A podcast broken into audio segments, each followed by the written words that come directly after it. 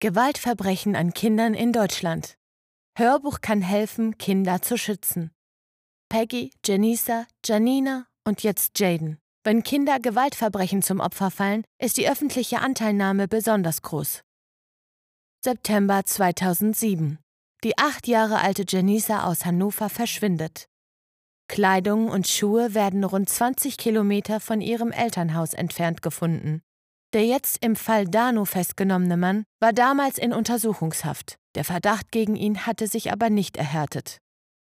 Januar 2008. Die Leiche der achtjährigen Kadelen wird am Möhnesee im Sauerland, Nordrhein-Westfalen, entdeckt. Der Täter hatte das Kind missbraucht und erstickt. Ein verdächtiger Nachbar der Familie wird in der Türkei festgenommen und 2008 zu lebenslanger Haft verurteilt.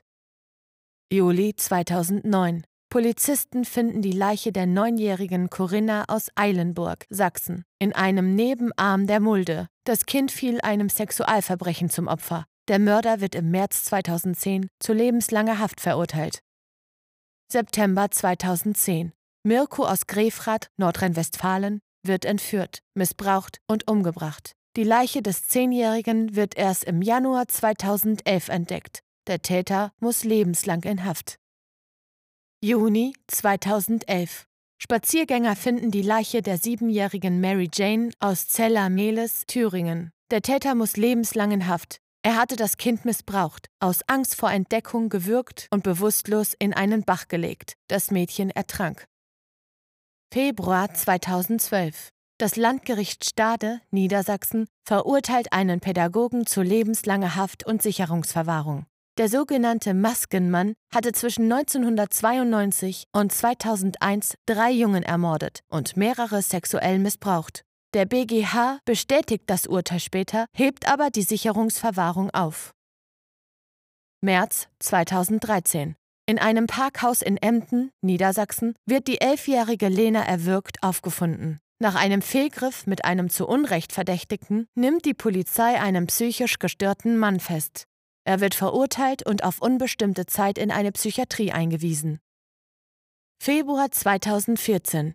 Die Leiche der zwölfjährigen Franziska wird in einem Baggersee bei Neuburg an der Donau, Bayern, gefunden. Das Mädchen wurde sexuell missbraucht. Der mutmaßliche Täter ist wegen Sexual- und Gewaltdelikten vorbestraft und war erst im Dezember 2013 aus der Haft entlassen worden.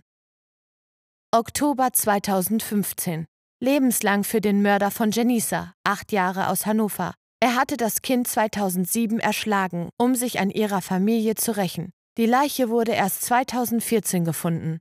Der Mann war bereits zu einer lebenslangen Haftstrafe verurteilt worden, weil er 2014 den fünfjährigen Dano aus Herford, Nordrhein-Westfalen, umgebracht hatte.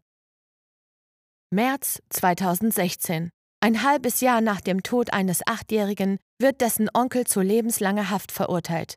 Er hatte seinen Neffen in einem Hotel bei Freiburg mit einem Messer getötet. Der Mann habe sich wegen privater Probleme umbringen und den Jungen aus Liebe mit in den Tod nehmen wollen, befand das Gericht. Juli 2016. Wegen der Morde an den kleinen Elias, sechs Jahre, und Mohammed, vier Jahre, verurteilt das Landgericht Potsdam einen 33-Jährigen zu lebenslanger Haft. Der Wachmann hatte die Jungen 2015 entführt, missbraucht und getötet.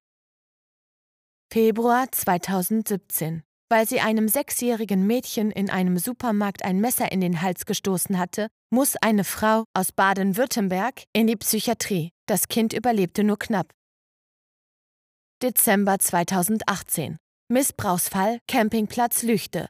Der Missbrauchsfall Lüchte ist ein Kriminalfall des schweren sexuellen Missbrauchs von Kindern sowie der Produktion und Verbreitung von Kinderpornografie in Lüchte in Nordrhein-Westfalen. Tatort war der Campingplatz Eichenwald im Ortsteil Elbrixen zwischen Anfang 2008 und der Festnahme des Haupttäters am 6. Dezember 2018. Die Staatsanwaltschaft Detmold geht von 1000 Einzeltaten innerhalb von rund zehn Jahren aus. Der Fall wurde am 29. Januar 2019 von den Ermittlungsbehörden öffentlich bekannt gegeben. Zudem weitete sich der Fall zu einem Polizeiskandal aus. Juni 2019. Die Ermittler im Missbrauchsfall von Bergisch Gladbach müssen sich durch riesige Mengen kinderpornografisches Material arbeiten. Hinter jedem Bild, hinter jedem Video steht ein Verbrechen, stehen Opfer. Und Täter, die Chatgruppen, in denen die Bilder getauscht wurden, hatten bis zu 1800 Mitglieder. Februar 2020. Der Kindesmissbrauch in Münster hat erschreckende Ausmaße. Kindesmissbrauch in der Gartenlaube. Die ermittelten Taten machen fassungslos. Aber auch das professionelle Vorgehen der Beschuldigten. Weitere 30.000 Spuren müssen noch ausgewertet werden. Die Sicher Stark Initiative will mit dem Hörbuch Achtung, starkes Kind helfen. Helfen, dass solche Gewaltverbrechen nicht mehr passieren.